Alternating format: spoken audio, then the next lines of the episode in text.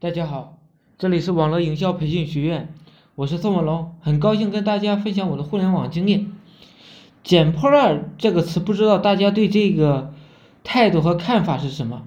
我最近呢遇到一个熟人小田，让我对捡破烂这个垃收垃圾的认识提高了一个新的高度，完全就是我们生活中的暴利项目。我们常说啊，垃圾是放错地方的宝贝，但是知道的人很多，照着这句话做的人却是很少。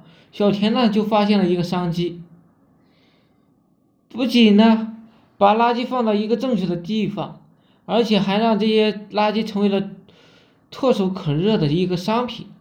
小田啊刚刚开始的时候是通过公益环保的口号吸引了部分的核心成员。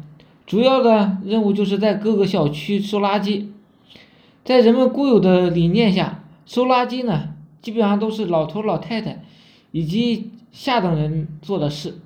对于在城市里边有一定经济实力的小田来说，这是一个很卑微的工作。很多朋友呢看到都会露出轻蔑的目光和嘲讽，无可奈何，他们很多时候不得不选择在偏远的小路上行走。从而避开蔑视的目光和嘲讽，而且呢，小田团队里边的成员家庭条件也没有那么苦，现在呢，居然沦落到了身边朋友中的收破烂的，这就使他们的内心呢变得摇摆不定起来。相比于同学们的嘲讽和蔑视的目光，更让小田感到痛苦的是呢，收垃圾的。利润啊是越来越薄了，完全呢支撑不起团队的一些开销。面对这样的情况，小田呢也开始心里怀疑，这条路啊到底能不能走？如何才能顺利的走下去？小田有一段时间瘦了很多。某一天啊，看见路上的其他收垃圾的一些同行，忽然想到，为什么我不去看看同行在做什么呢？怎么做的呢？调查一下呀。他让他大吃一惊，更加坚信了这条路可以走下去。原来就在团队其他成员继续收垃圾的时候，小田呢和这个同行聊天，同行就和他提到啊，他们也是一个村出来的，分工是明确的，有人收有人捡，各赚各的。小田呢当时百思不得其解，因为在固有的理念里边，收破烂呢肯定是家境比较贫穷的。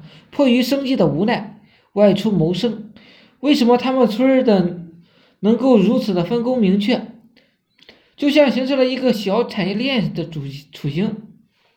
于是啊，他就果断的问他们老家的地址，就直奔而去，想看看什么一个情况。这不看不知道，看了以后吓他一跳，在外面打工的乡亲们都盖上了小蓝小洋楼了，那肯定是收入不错喽。小田呢，就进村和村里的人聊天问他们怎么会有这么有钱，家家户户啊都是小洋楼。村民说现在的政策好，小田以为大家是客气话，也没在意。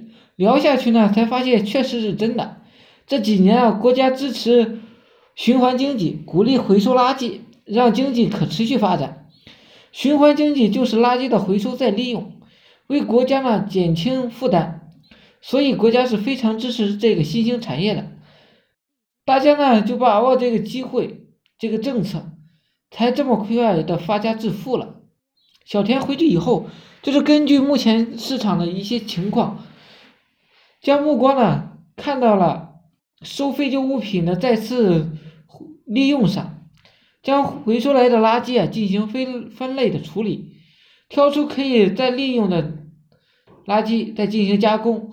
比如说，呃，铁丝做成的自行车模型吧，将废弃的玩具呢重新加工，这样呢，通过自己的不断尝试，再次见到小田的时候啊，人家已经是他们地区的垃圾大王了。对比我们，其实资金问题呢，并不是致富道路的最艰难的部分，行动才是。很多人呢，因为资金问题而果断的放弃了自己的初衷，是很不明智的。小田呢，就向大家证明了，致富完全可以靠零成本的。只要自己坚定自己的方向，把资源呢合理利用，身边的人瞧不起小本生意，但是他能创造出出巨大的利润。我是宋文龙，自媒体人，从事自媒体行业五年了，有一套专门的自媒体网络营销暴利的培训方法。有兴趣了解更多内容的，可以加我微信二八零三八二三四四九。另外，也可以付费加入我们社群，在社群里呢，可以享受群里更多更赚钱的网络营销项目和营销思维。谢谢大家，祝大家发财！